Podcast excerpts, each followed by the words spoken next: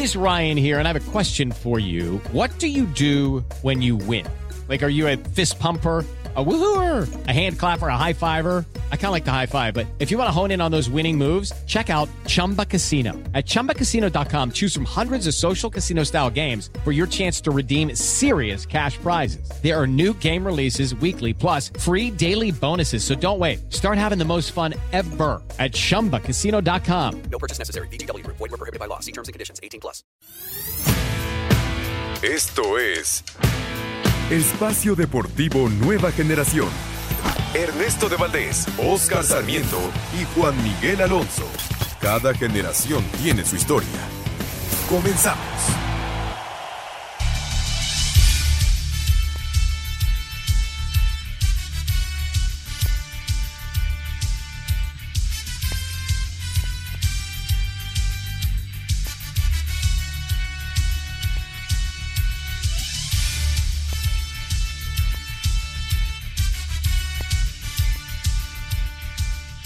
Amigos, amigos, ¿cómo están? Bienvenidos. Esto es Espacio Deportivo Nueva Generación de Grupo Asir para toda la República Mexicana. Como todos los domingos, junto a Juan Miguel Alonso, Oscar Sarmiento, su servidor Ernesto de Valdés, trabajamos bajo la producción de Lalito Cortés, los controles de César Palomo, Mauriño Mauro Núñez en la redacción. Fuerte abrazo a todos ellos que hacen posible este programa.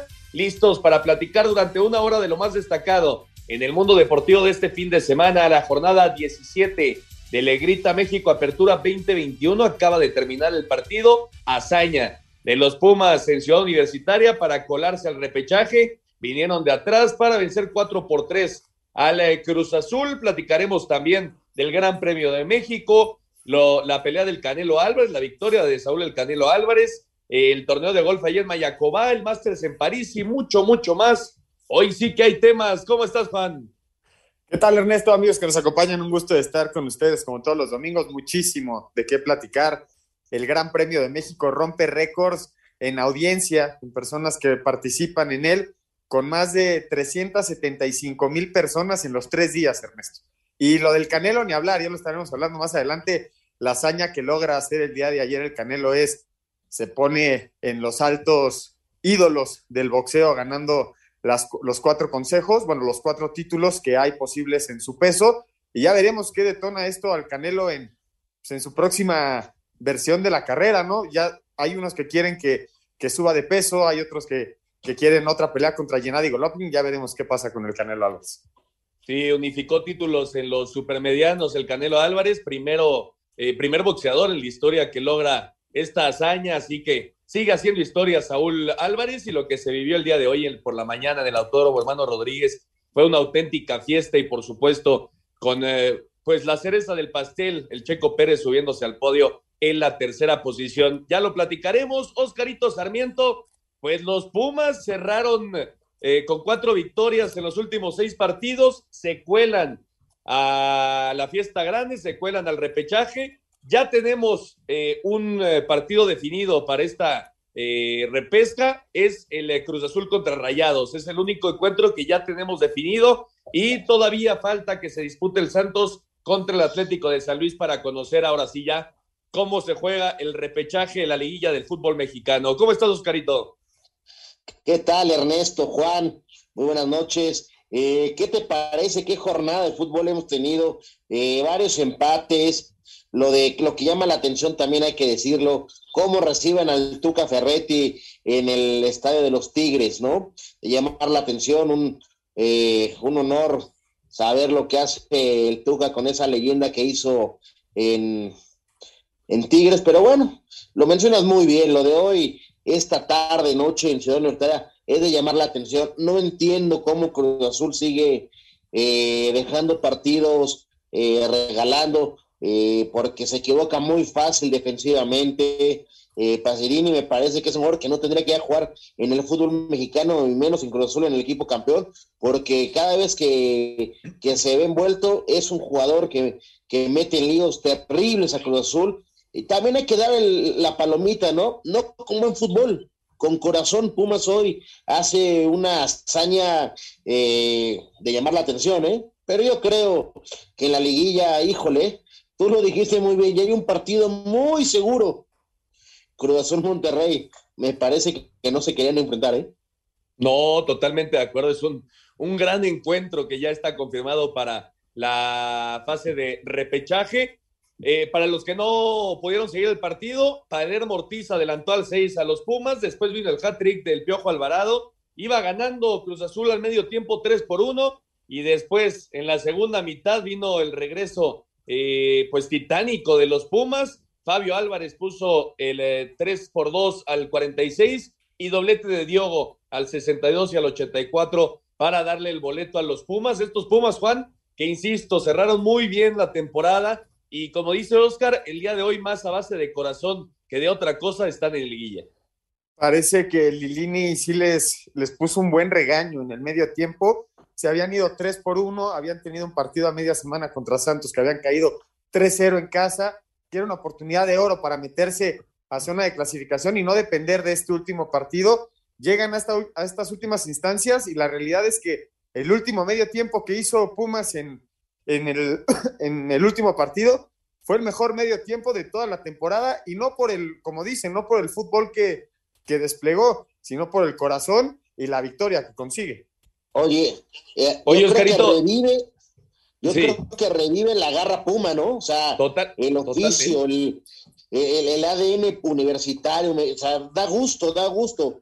También deja de hacer mucho Cruz Azul, ¿no? me parece que deja mucho más que hacer Cruz Azul, por supuesto, eh, Juan, pero también hay que hacer los goles y hoy eh, Pumas le puso el corazón y el pecho a las balas y mira lo que logró. Oye, Oscarito, ¿no te hizo recordar a ese juego de semifinales donde Cruz Azul llegaba con una ventaja de 3 por 0 y Pumas en su casa eh, logró la clasificación a la gran final que a la postre perderían contra León? pero fue un, encuentro parecido, ¿no? Ese, Cruz Azul que cuando se empieza a ver abrumado, cuando empieza a sufrir, cuando, cuando caen los goles rivales, pues se viene totalmente para abajo anímicamente. Sí, totalmente. Ya casi un año se cumple de ese partido que tú mencionas en semifinal, eh, aquel en diciembre, si no estoy mal, creo que fue el 3 de diciembre. 6 de diciembre. 6 de diciembre, 6, gracias Juan. Eh, no, cómo no recordarlo. Eh, fue una copia muy rápido, ¿no? sí, la verdad que sí, fue, fue un, encuentro parecido y, bueno, hay que ver qué tanto le pesa esta derrota a Cruz Azul también, Juan. Era una gran revancha para sacarte esa espinita de esa semifinal con sabor a final de las Cruz Azuleadas más grandes que hemos visto. Ya después ya se quitó lo de Cruz Azulear, ya con el Cruz Azul campeón, ¿no? Pero creo que lo, lo, que hace Pumas tiene mucho mérito, pero también señalar lo que deja de hacer Cruz Azul. Y ahora apagar los platos rotos y jugar a fuerza contra Monterrey. Yo les pregunto, a ver, ¿cómo andamos en esta respuesta? ¿Aprueban o reprueban el torneo de Cruz Azul? Híjole, creo que sí queda de ver, ¿no? Sobre todo después del campeonato. Eh, a lo largo del torneo fue totalmente irregular, hay que decirlo, el equipo de, de Juan Reynoso. Y el gran problema, Juan, es que ahora a un solo encuentro ante los rayados se juega toda la temporada. A puerta cerrada, ¿eh? A puerta, cerrada, del Azteca, efectivamente. Y, yo creo que no es algo que debe tener muy, contento a, a, Reynoso porque finalmente estos partidos, todos lo sabemos, la liguilla, en este caso, e, e, esta, esta parte del repechaje, son torneos únicos y a, un partido, si te estás jugando demasiado, lo que no te pudiste haber jugado, pudiste haber enfrentado a otro equipo, no al Monterrey en el repechaje.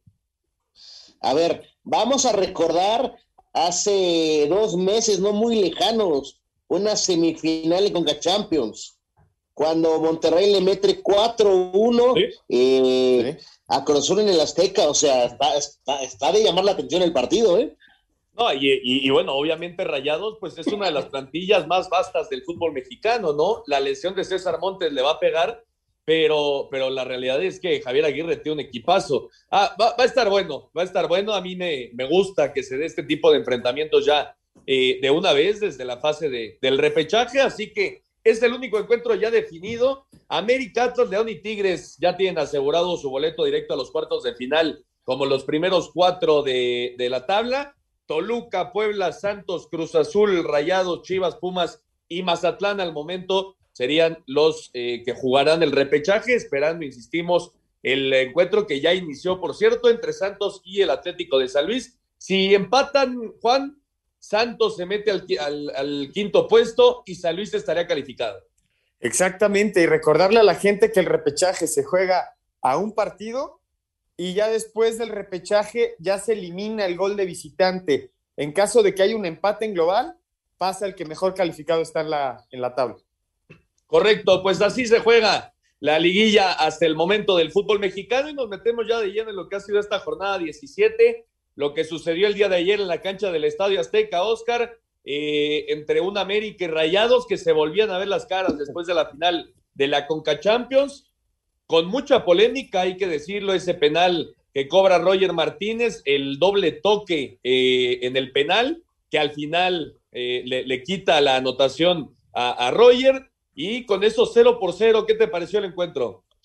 Eh, un partido parejo, hay que, hay que ponerlo bien, me parece que América eh, otra vez se, escucha un poco raro, pero parchado el América. Yo creo que es el, el, al, al, equipo que más le conviene este parón entre la fecha FIFA y, y la repesca para recuperar jugadores.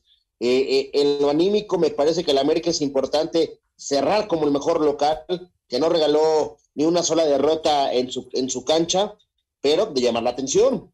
¿Por qué? Si eres la mejor defensiva, recibiste 10 goles, 10 partidos, no recibiste gol, pero arriba no eres tan fuerte, no, no, no, no tienes, este, no, digo, eh, tienes tres delanteros, llamar la atención, pero no, no, no, el América no tiene el punch y no es un equipo que termine las jugadas. Sí, sí, termina con muchos penales en, en, el torneo, porque es un equipo que sabe llegar al área. Eso es importante. Y Monterrey, pues, es un equipo que ya sabía que iba a ser en la repesca, no le iba a alcanzar para meterse entre los primeros cuatro. Y me parece que es un partido inteligente, donde la jugada del penal llámese, porque otra vez hoy vimos, eh, bueno, eh, ayer en la cancha del Estadio Azteca, una, unas manos dobles, triples, y tampoco es sancionable eh, en favor de Monterrey. Y el penal, eh, me parece que hace cuatro o cinco jornadas vimos lo que pasó con Azul Mazatlán, se lo hace válido al cabecita y hoy en el Azteca no se lo hacen válido a Roger, pues ya no entiendo, ya la verdad esto del VAR eh, es complicado, llama la atención, pero no entendemos ya cómo, eh, eh, en qué formato lo vamos a entender y hacia dónde vamos, porque hay jugadas iguales, similares como lo querramos ver, que son sancionadas con gol o no gol, penal o no penal, expulsión, no expulsión. Entonces, ya es de llamar la atención. De verdad me parece que la Comisión de Arbitraje y el VAR se tendrían que poner de acuerdo y decir, son así, asado, ¿no? Por lo que entiendo, Juan, eh, es al final la perspectiva de, del árbitro, eh, si el balón realmente se mueve y después toca eh, el otro pie, entonces sí es sancionable. Lo que, lo que determinaron en esa jugada del cabecita fue que el balón eh, no, no había, digamos, hecho un movimiento notorio como sí lo entendió así el árbitro el día de ayer. Pero la realidad es que el América jugó 22 minutos con uno más y no pudo. Sí, también justamente iba a decir eso, que no pudieron hacer efectiva la, la, superioridad numérica, pero creo que lo explicas muy bien. Se supone que la regla no puedes obviamente cobrar un penal haciendo dos toques, pero se sanciona con un tiro, tiro indirecto en contra por hacer los dos toques cuando el primer toque es notorio y lleva una ventaja al segundo toque, que no pasa cuando es un resbalón. Esta regla aplica más, creo que es cuando es el penal de dos toques con el segundo atacante tirando como lo vimos al Barcelona alguna vez cobrar a Neymar, Messi y Suárez eh, el penal. Y me parece que dejar esto a la interpretación del árbitro caemos en las redundancias que mencionamos que es no sabemos qué se marca y parece que ¿Sí? la regla cambia cada semana y no, realmente es que no está clara la regla y cada, y cada uno le está dando la interpretación que quiere. Y eso a la afición, pues sí te saca mucho de onda. Si eres del América, tienes un penal a favor y te lo anulan metiéndolo, pues sí te deja muy molesto. Sí, totalmente de acuerdo. Lo cierto es que el América ya tenía asegurado el primer lugar de la tabla general, así que descansará después eh, de la fecha FIFA. Tres semanas estará de descanso el América y Rayados, ya lo habíamos comentado, jugará en la fase de repechaje ante el Cruz Azul. Vamos a una pausa y regresamos con mucho más de la última. Ningún jugador es tan bueno como todos juntos. Espacio Deportivo Nueva Generación. Un tuit deportivo. Arroba F1. Orgulloso Max, un papá Pérez muy eufórico y super checo. Felicitaciones a todos en arroba Red Bull Racing para un mega resultado. En juego que tuvo pocas emociones, América empató a cero con Monterrey, donde hubo su dosis de polémica, luego de que le anularon un penal cobrado por Roger Martínez al juzgar en el bar. Un doble toque del colombiano. Con esto, las águilas cierran con tres partidos sin ganar, sin contamos la final de la Conca Champions, algo que molestó al técnico Santiago Solari, sobre todo por lo que se dice del cierre, más que del torneo regular que tuvieron los de Cuapa. Tú te puedes poner a contar partidos, también puedes contar todos los que ganamos. Quiero decir, si vas a hacer cuentas, ¿eh?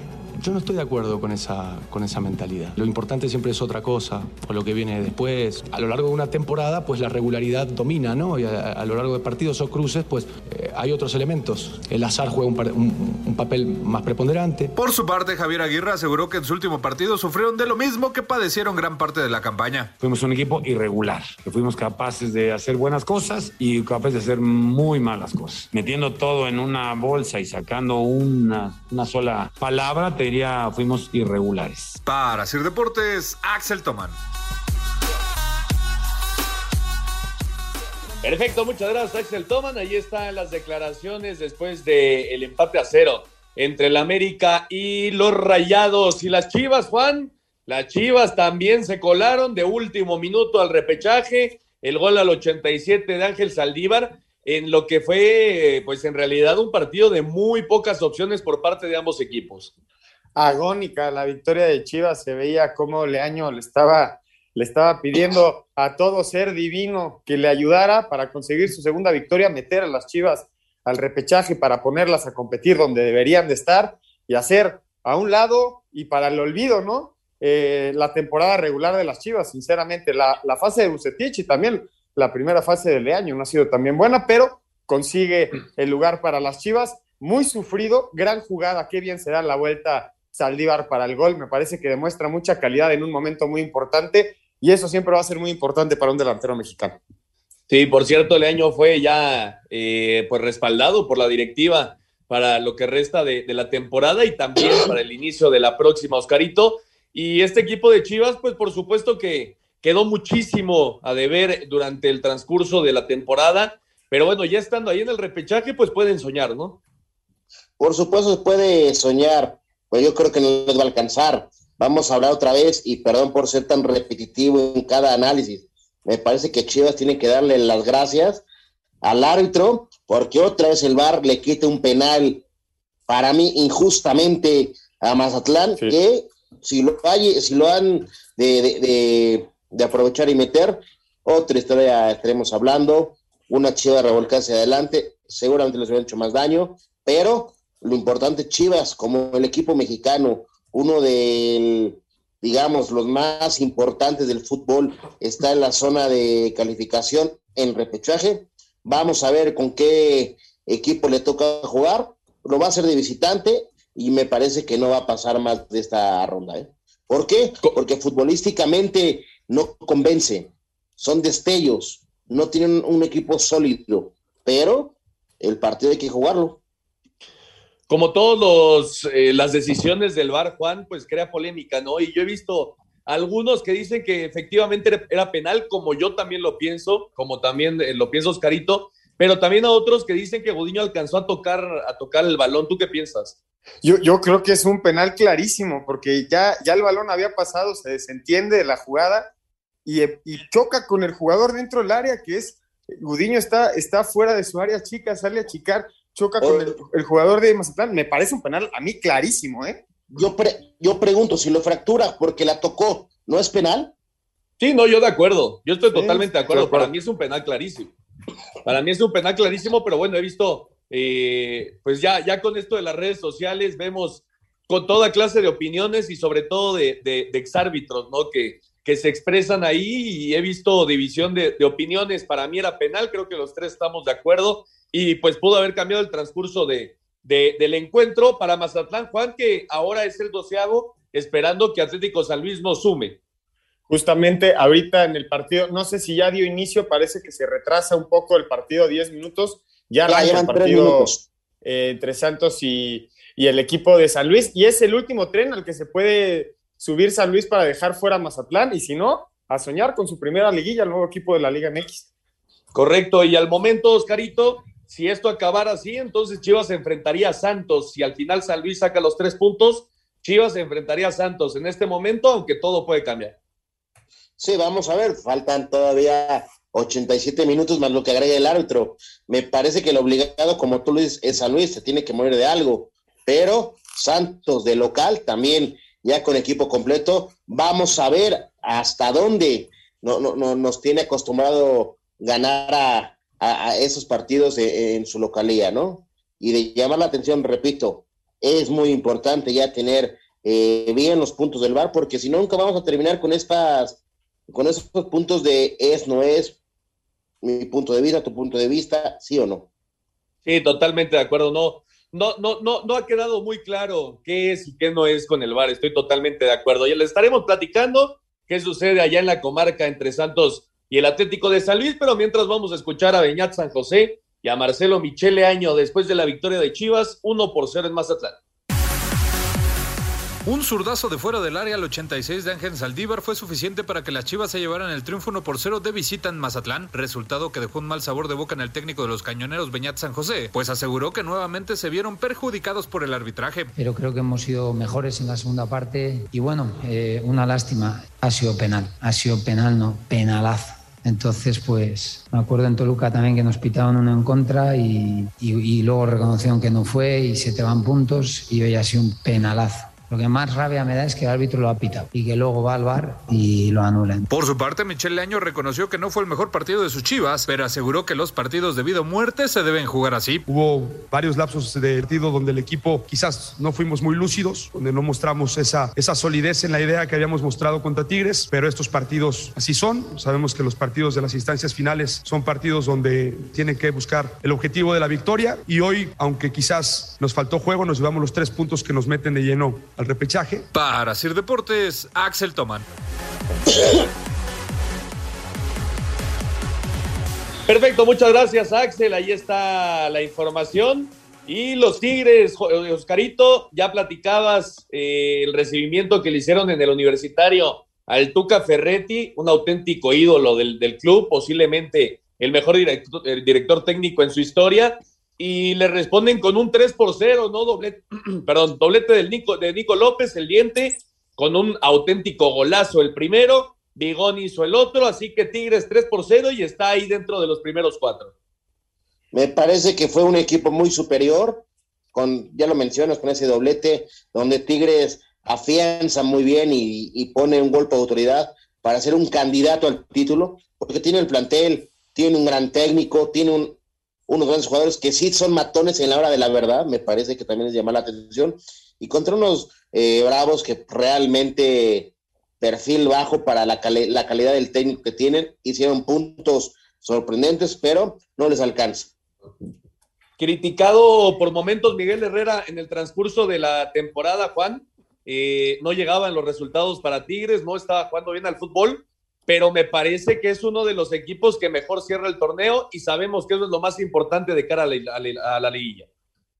Sí, Mi- Miguel Herrera yo creo que cumple con el papel que llegó a Tigres. Se esperaba que hiciera de un equipo que se decía que era defensivo por la forma de jugar del técnico, lo hiciera ofensivo, lo hiciera espectacular, lo hiciera goleador. Me parece que calificar dentro de los primeros cuatro con los goles que hace y cómo termina el torneo, que creo que es la mejor versión de Tigres que vimos durante todo el torneo, la que está pasando este momento, me parece que cumple, pasa por un gran momento el equipo de Tigres y yo creo que todo se relaciona en cuanto se mejora Guiñac por la jornada 7, 8 Tigres se vino para arriba y no hubo quien lo detuviera y un aplauso a, a toda la afición regiomontana que recibe así al Tuca Ferretti porque ese tipo de ovaciones son lo que hace al fútbol, ¿no? Ese, ese reconocimiento es, es lo que queremos en el fútbol, la camaradería, aunque seamos de equipos diferentes, pues a poder apreciar lo que alguien más hizo por, por tu equipo y creo que lo tiene muy merecido el Tuca, esos aplausos. Oye, Sí, Oye, totalmente yo- de acuerdo. Yo pregunto, ¿qué le reprochas a Miguel Herrera en esta eh, primer faceta de torneo? No, nada. Nada. Nada. De- eres el Un torneo internacional, ¿no? Sí, de acuerdo. 26 anotaciones de Tigres.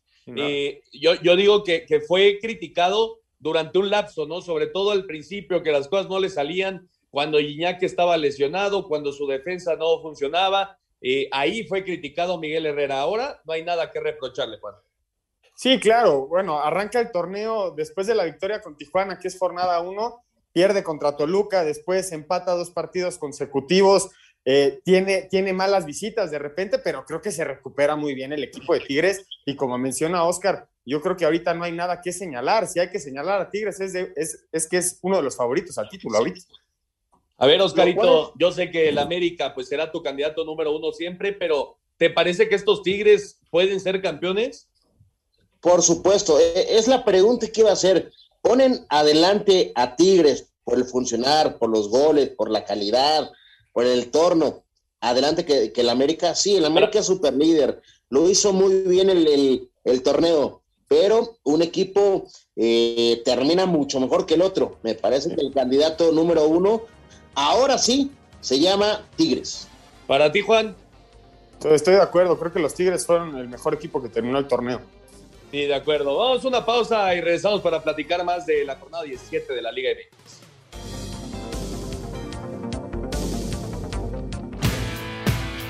Un árbitro divide opiniones. Algunos se acuerdan de su padre y otros de su madre. Espacio Deportivo Nueva Generación. Un tuit deportivo. Arroba Rafa Márquez MX, felicidades campeón, arroba Canelo y a todo su equipo haciendo historia en el boxeo y poniendo el nombre de México en lo más alto, un orgullo mexicano.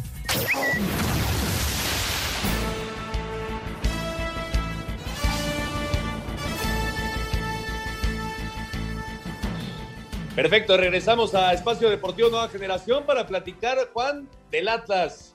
Vaya torneo que hicieron los rojinegros, ahora 2 por 0 ante el Querétaro. Volvió a aparecer Julio Furcho al 73, Trejo al 94 para poner cifras definitivas, pero este equipo de los rojinegros ahora sí tienen a su gente pues muy ilusionada. 29 puntos hace el equipo del Atlas, Ernesto. Yo no recuerdo un torneo del Atlas con 29 puntos. Me parece que en mis 25 años de vida nu- nunca lo había visto.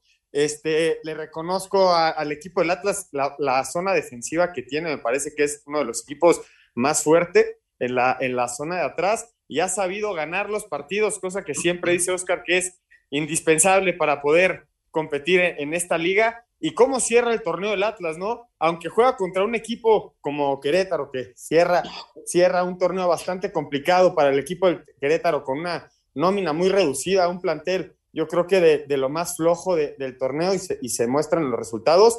A pesar del rival, me parece que el torneo que hace el Atlas es muy, muy digno y ya lo veremos en liguilla, porque ahí sí es otro torneo y es un golpe de realidad para los equipos que dejaron de hacer a medio torneo, que tienen plantel suficiente para competir por el título. Ya le demostró Cruz Azul el torneo pasado, Oscarito, que sí se puede romper las malarias al Atlas y lo van a intentar, lo van a intentar después de un gran torneo. Ya lo decía Juan, basaron su juego con eh, una muy buena defensa, solo 10 goles recibidos, eh, la mejor defensiva junto con el América y, con 21 goles a favor. Eh, fue un equipo sumamente balanceado, el equipo de, del Atlas, que pues obviamente tiene ilusionada a su gente, pero como dice Juan, pues en el nuevo torneo que se llama Liguilla tendrán que responder. ¿Sabes qué es lo más importante? Supieron mantener un orden, un orden táctico y todos corrían. Era un equipo que se mataba, jugaba bien al fútbol. A lo mejor no era espectacular ni vistoso, pero sabían sumar, sabían eh, ganar partidos, hacer goles y defenderse muy bien y tener el balón. Porque la mejor forma, como digo siempre junto con Juan, es cómo te defiendes teniendo el balón. Y sí es de llamar la, la atención, 29 puntos, 21 goles eh, hicieron en todo el torneo, solo 10 goles recibieron y están situados como la mejor defensiva junto con el Club América, que no cualquiera, ¿eh? O sea, tú pones a, competir América defensivamente contra el Atlas, son iguales. En nombre no, no, no, no aparece mucho. Hay, hay, hay una jerarquía de, de, equipo, pero de llamar la atención el trabajo que hace Coca, ¿no? Sí, totalmente de acuerdo. Fue un muy buen torneo para el Atlas y veremos si pues puede ya por fin romper esa, ese maleficio y conseguir su segundo título, el, segundo de su historia. Y el León, el León es tercero, Juan, cerró muy bien el torneo eh, el equipo de Holland. El día de ayer, eh, hat-trick de Víctor Dávila para derrotar 3 por 0 al Necaxa. Con esto, los de Aguascalientes están fuera de, la liguilla. Pero este León, que también fue muy criticado durante el transcurso de, del torneo, sobre todo en el inicio, pues ahora se ha embalado y es un equipo bien complicado. Este León nos enseñó esta semana lo que puede hacer ofensivamente. A mitad de semana le gana el partido al equipo del Cruz Azul 1 por 0 en un choque bastante fuerte en ofensivas que lo termina ganando el equipo de León. Y al Necaxa le pasa completamente por encima, me parece, como una arrolladora. No le alcanza al Necaxa a colarse. Con la victoria de Pumas queda fuera de, de la zona de repesca. Un equipo que se veía que iba a quedar fuera desde hace unas semanas, que había sorprendido con una, una breve respuesta a la afición. Lastimosamente para los necaxistas queda fuera, pero me parece que es un gran torneo de León y es un gran cierre y cuidado el que se enfrente al, al equipo de León porque ofensivamente cuando aguantan la pelota son muy duros, ¿eh? Empezamos a ver, Oscarito, la cara de la fiera que tenían con Nacho Ambriz, ¿no? Para mí, León en los últimos dos, tres años había sido el mejor equipo de toda la liga eh, catapultado con, un título, pero siempre quedándose en instancias finales y jugando muy bien al fútbol. Poco a poco estamos recuperando esa versión de León. Podemos decir que la perdimos, Ernesto, porque recordemos hace cuatro meses el equipo fue campeón en un torneo internacional, en un partido donde nos quitamos esa eh, hegemonía que tenían los gringos de ganarnos, eh, sus hijos en partidos, ¿no? Me parece que León, eh, por momentos, eh, por el cambio, por la disciplina, por X circunstancias, no caminaba. Y ahora León, como dice Juan, en 180 minutos, en la semana contra Pumas, y hoy, perdón, contra Cruz Azul, y hoy contra Necaxa, bueno, ayer contra Necaxa, lleva su eh, portería en ceros. Es también de llamar la atención, están trabajando bien y llegan de la mejor manera para enfrentar la liguilla. La muestra perfecta de que en el fútbol se necesita tiempo, ¿no? Para adaptarse a un nuevo director técnico. Se llama León y, como bien dicen, llega embalado. A la liguilla está en tercer lugar, va a estar directamente en los cuartos de final y, veremos qué, pues, cómo le viene, ¿no? Este parón de, tres semanas que van a tener esos cuatro equipos. Vamos a escuchar a Ariel Holland y a Pablo Guede después de la victoria de León 3 por 0 ante Necaxa. Con un hat-trick de Víctor Dávila, León derrotó 3 a 0 al Necaxa en el Nou Camp dentro de la jornada 17 de la Apertura 2021, última en su fase regular, y avanzó directo a los cuartos de final de la liguilla al terminar en el tercer lugar de la tabla general con 29 puntos. Habla su técnico, Ariel Holland. Y los principales protagonistas de esto es el esfuerzo de los futbolistas. Creo que, que el balance es muy bueno y ahora ustedes saben mejor que yo que empieza otro torneo que no tiene absolutamente nada que ver con la liguilla, pero pero, hasta aquí cumplimos con los dos objetivos principales que eran en el plano internacional, dejar al club posicionado en un lugar que, el club deseaba y, a nivel eh, local creo que, hicimos un, muy buen torneo. Por su parte, Necaxa se quedó con 20 puntos y por ahora se ubica en el doceavo lugar de la tabla general en zona de reclasificación. Sin embargo, espera los resultados que se den de este domingo del Atlético de San Luis y Pumas, que también buscan un lugar en la reclasificación Asir Deportes Gabriel Ayala. Perfecto, muchas gracias a Gabriel Ayala. Ahí está la información. ¿Y qué tal el Puebla, Juan? El Puebla de la eh, poco a poco, calladitos, con pocos reflectores, están también en la fiesta grande. Estamos hablando acerca de que León cierra un torneo muy bien, que Tigre cierra un torneo muy bueno. Me parece que el Puebla cierra mejor que Tigres y que León, sus últimos cinco partidos, cuatro victorias, solamente una derrota de la mano de, de su capitán de Tabó, que me parece que anda en un muy buen momento. El Puebla calladito, calladito, pero está sumando puntos desde la temporada pasada. Ya nos había enseñado que era un equipo que iba a competir, que se iba a querer meter dentro de los primeros ocho, ¿no? De los primeros doce. Lo consigue en séptimo lugar con 24 puntos, Ernesto.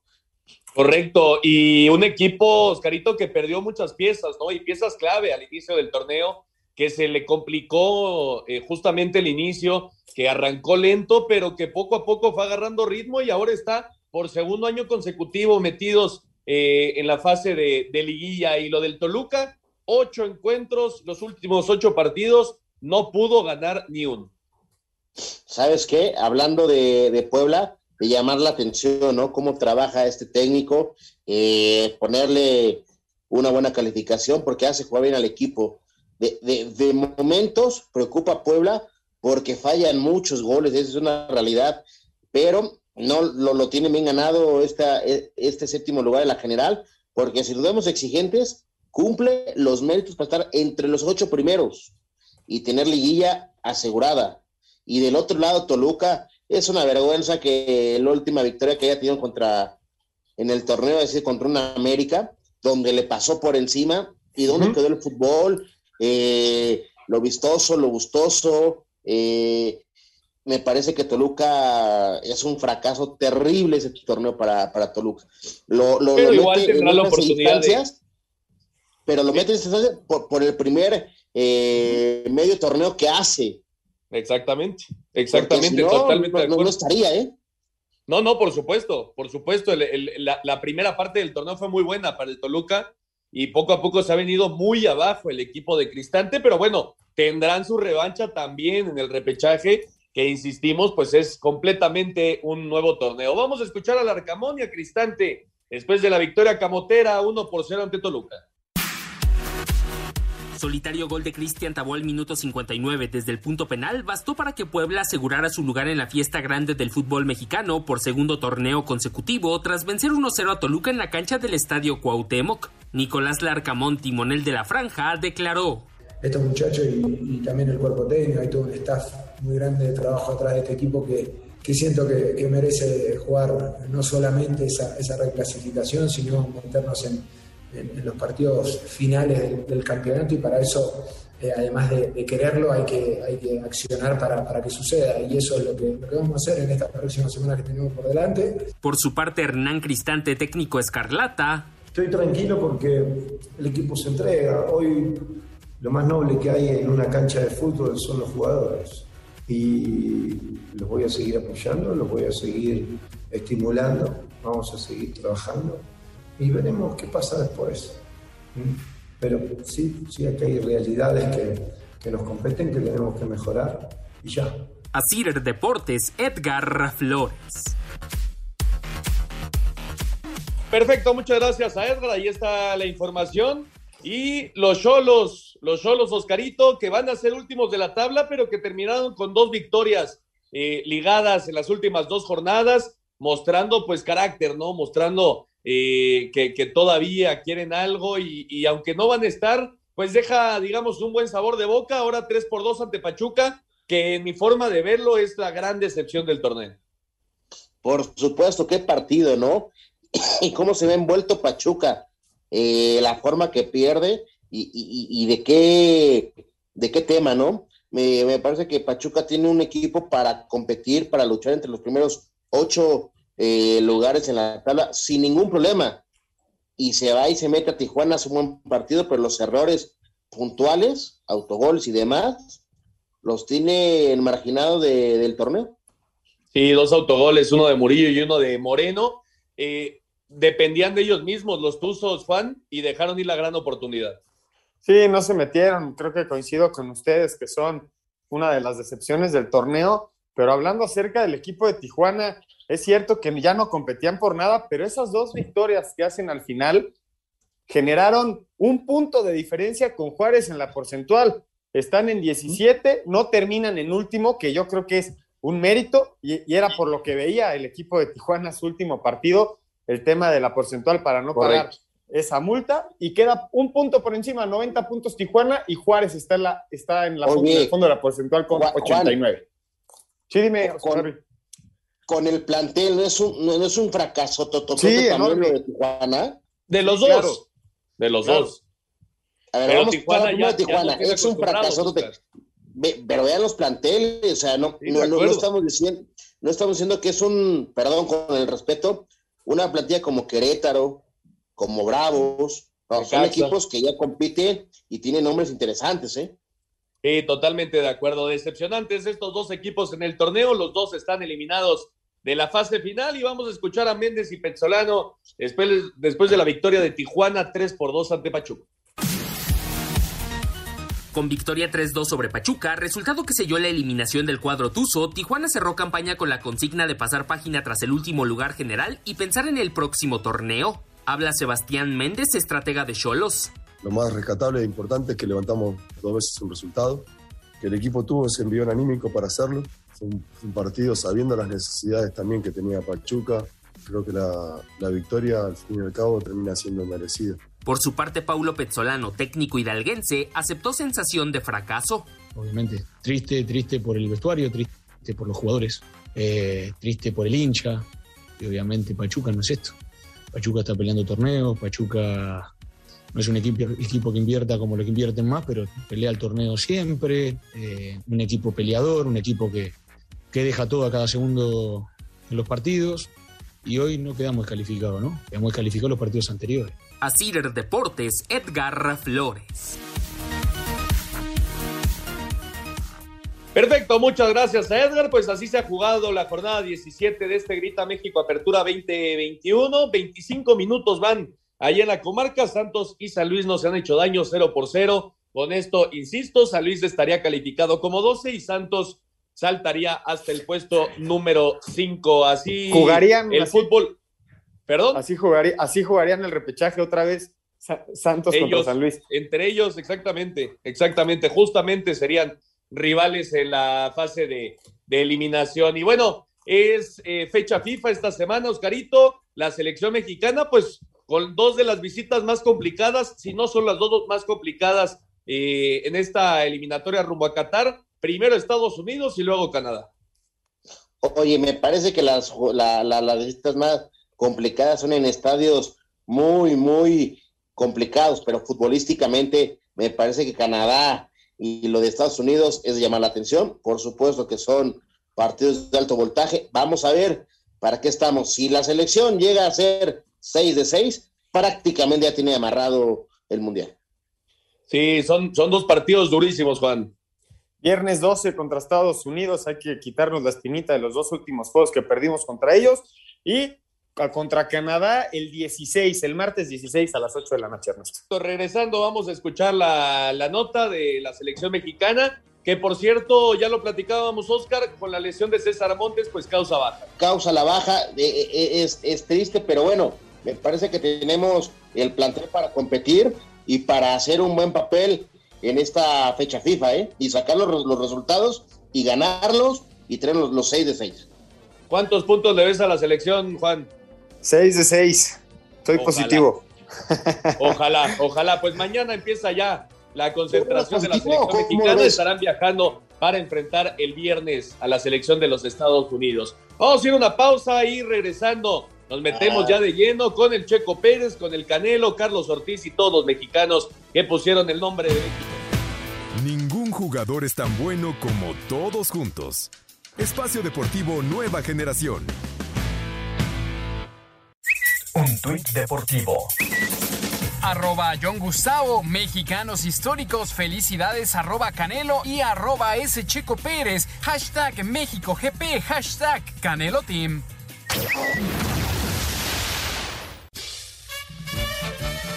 A través de un comunicado, la Dirección General Deportiva de Selecciones Nacionales informó que el defensa del Monterrey, César Montes, causó baja de la concentración de la selección que disputará los partidos ante Estados Unidos el día 12 de noviembre en Cincinnati y ante Canadá el día 16 en Edmonton dentro del hexagonal final rumbo a Qatar 2022. Ante esto, el cuerpo técnico determinó convocar a Gilberto Sepúlveda del Club Guadalajara y a Jesús Alberto Angulo del Atlas. Por lo pronto, y con los jugadores que militan en la Liga MX, el tricolor viajó la tarde de este domingo a Indianápolis, donde se concentrará de cara al partido ante la selección de las barras y las estrellas. Después de seis fechas, la selección mexicana de fútbol marcha de líder en el hexagonal con 14 puntos y se mantiene invicto con cuatro victorias y dos empates. Asir Deportes Gabriel Ayala.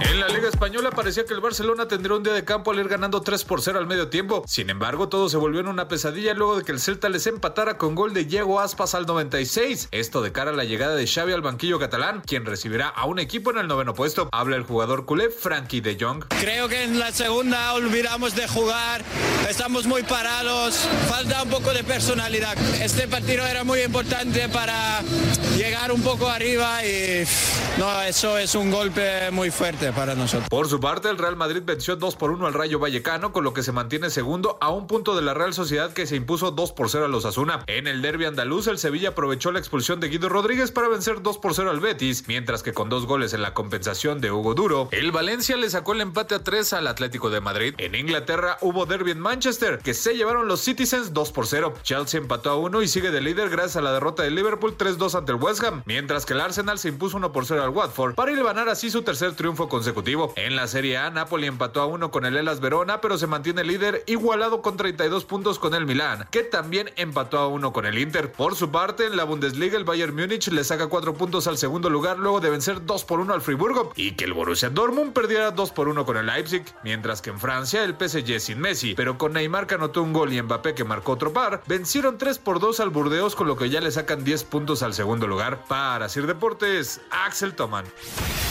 En la Serie A de Italia, jornada 12, Johan Vázquez jugó todo el partido y fue amonestado en el empate a 2 del Genoa ante el Empoli. Irving Lozano entró de cambio el 62 en el empate a 1 del Napoli ante el Verona. En la Premier League, jornada 11, Raúl Jiménez jugó todo el partido en la derrota del Wolverhampton 0-2 ante Crystal Palace. En la Liga de España, jornada 13, Néstor Araujo entró de cambio el 70 en el empate a 3 del Celta ante el Barcelona. Héctor Herrera entró de cambio el 87 en el empate a 3 del Atlético de Madrid ante el Villarreal. Andrés Guardado salió de cambio el 63. Diego Lainez se quedó en la banca en la derrota del Real Betis 0-2 ante el Sevilla. En la Eredivisie jornada 12, Eric Gutiérrez salió de cambio el 87 en la victoria del PSB 4-1 ante el Fortuna Sitter. Edson Álvarez salió de cambio el 63 y fue amonestado en el empate a 0 del Ajax ante el Go Ahead Eagles. En la MLS, Javier el Chicharito Hernández jugó todo el partido y marcó dos goles en el empate a 3 de Los Ángeles Galaxy ante Minnesota. Jonathan Dos Santos salió de cambio el 68 y Efraín Álvarez entró de cambio el 85 el Atlanta United, que dirige Gonzalo Pineda, derrotó 2 a 1 a Cincinnati. Eric El Cubo Torres entró de cambio el 89. Habla el mismo Gonzalo Pineda. Faltó más, faltaron más carreras de, ruptura, ¿no? Desmarques de ruptura a la espalda y lo cual de repente era muy ir de lado a lado, ir de lado a lado, moviendo la pelota rápido, pero, pero se veía lento por el tránsito. Faltó más carreras de desmarque a la espalda y creo que eso hubiera dado un poquito más de emociones y fue parte de lo que dijimos en el medio tiempo. Rodolfo Pizarro entró de cambio el 80 en el triunfo del Inter Miami, un golazo 0 ante el New England Revolution. Carlos Vela entró de cambio al 31 en la derrota del LAFC 2 a 5 ante Colorado Rapids. La Chofis López salió de cambio el 73. Carlos Fierro entró de cambio el 73 en el empate a uno del San José Airwax ante Dallas. Los demás jugadores no tuvieron actividad. Asir Deportes Gabriel Ayala. Perfecto, muchas gracias a todos nuestros compañeros. Ahí está la información del fútbol internacional y los mexicanos en el extranjero.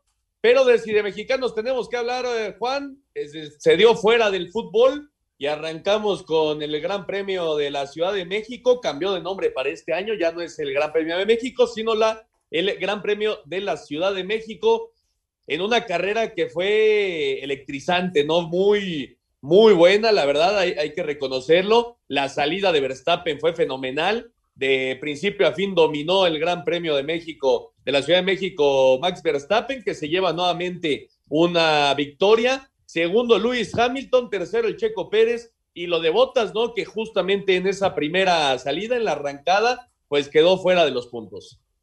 Sí, la, salida fue la que marcó la pauta de la carrera prácticamente después de que salió Verstappen. No pierde el liderato más que por un tiempo que estuvo Checo Pérez en la punta mientras pasaba a los pits Verstappen. Después vendría el Checo a empujar a Hamilton casi durante toda la carrera. Estuvo dos segundos y medio, dos segundos, un segundo y medio. Estuvo cerca, estuvo hasta menos de un segundo de cercanía de, del sí. campeón actual de, de la Fórmula 1. No, no, lo pudo superar. Hace el 1-3 el equipo de, de Red Bull y Botas, que se queda atrás en el arranque, como dices, choca con Richardo, hace un trompo, hace la vuelta más rápida y recupera un punto. ¿Qué pasa después de esto? Viene Brasil, Ernesto, a, a la fecha en el, en el Mundial de Constructores, 478 puntos para, puntos 5 puntos para Mercedes, está, está a prácticamente 10 puntos el equipo de Red Bull, y en, el, y en el Mundial de Pilotos, Verstappen lleva la cabeza, después sigue Hamilton, Bottas, Checo Pérez, y aquí lo más importante, por primera vez en, en, la historia, se sube un mexicano al podio aquí en México, el mejor resultado lo había hecho Pedro Rodríguez en el 68, 64, me, me parece. Y, y, yo creo que lo que logra hacer hoy el checo durante, en frente de, eh, durante estos tres días de más de 375 mil personas fue volverse un ídolo de, del deporte motor aquí en, en, México. Sí, un orgullo para nuestro país. Oscarito, ya lo dice Juan, es el primer mexicano en subirse a, al podio eh, justamente en el autódromo de los hermanos Rodríguez y la lucha, obviamente, Mercedes Red Bull, pues sigue al rojo vivo, ¿no? Y así va a ser hasta el final de la temporada, pero qué gusto, qué gusto ver a uno de los nuestros en el podio acá en nuestro país, Oscar. No, me parece que, es un, que hace una carrera espectacular. Eh, por fin logra subirse a ese soñado podium eh, en su país y me parece que ha sido una gran, una, una gran campaña lo que ha hecho este Checo Pérez este, este año, ¿no? Correcto, vamos a escuchar todo lo sucedido el día de hoy en el Autódromo Hermano Rodríguez, el Gran Premio de la Ciudad de México. Sergio Checo Pérez hizo historia en el trazado de la Magdalena Michuca al convertirse en el primer mexicano en lograr podio en Fórmula 1 dentro del Gran Premio de la Ciudad de México. Tercer lugar que lo hizo acreedor al piloto del día tras una dura batalla en la parte final de la carrera contra Lewis Hamilton en la búsqueda del segundo lugar. Aquí el balance del jalisciense. Teníamos la oportunidad de hacerle el undercut a, Hamilton y al final eh, no se lo pudimos hacer. Él lo tomó y nos fuimos totalmente diferente a él, ¿no? Nos fuimos muy largo con, con, la estrategia. Me hubiera gustado obviamente ganar, ¿no? Pero es un gran resultado estar en el podio en casa. Eh, esta afición que me ha apoyado desde el día uno, ¿no? Se merecen este, este momento, especialmente el país, ¿no? Que ha, que ha tenido momentos complicados y bueno, estoy contento de regresar y, y, darles este podio. El buen momento por el que atraviesa Checo se refleja con su tercer podio consecutivo en la categoría y lo deja como el único mexicano que ha podido liderar a partir de la vuelta 34 la fiesta de la Fórmula 1 en casa. Con extraordinaria maniobra en la recta principal que determinó el rumbo de la carrera a partir de la vuelta 1, el neerlandés de Red Bull Max Verstappen se convirtió en el piloto con más victorias del Gran Premio de México al conquistar su tercer triunfo en el Autódromo Hermanos Rodríguez, decimonoveno primer sitio en su carrera, que lo coloca 19 puntos de ventaja en el campeonato de pilotos sobre Lewis Hamilton, quien finalizó segundo. Escuchemos al coequipero de Checo. Dependí de lo que pasara, pero una vez que estuve afuera, básicamente en la línea de carrera, sabía exactamente dónde dónde iba a romper la curva, y siempre es complicado. Además, debido al ángulo, al ir a la esquina, sabía dónde podía romper, pero estaba realmente al borde. Estoy feliz de haber ganado la carrera, de haberlo hecho así y funcionó. Con el 1-3 para Red Bull, el campeonato de constructores quedó a un punto de diferencia, aún a favor de Mercedes. Asir Deportes, Edgar Flores.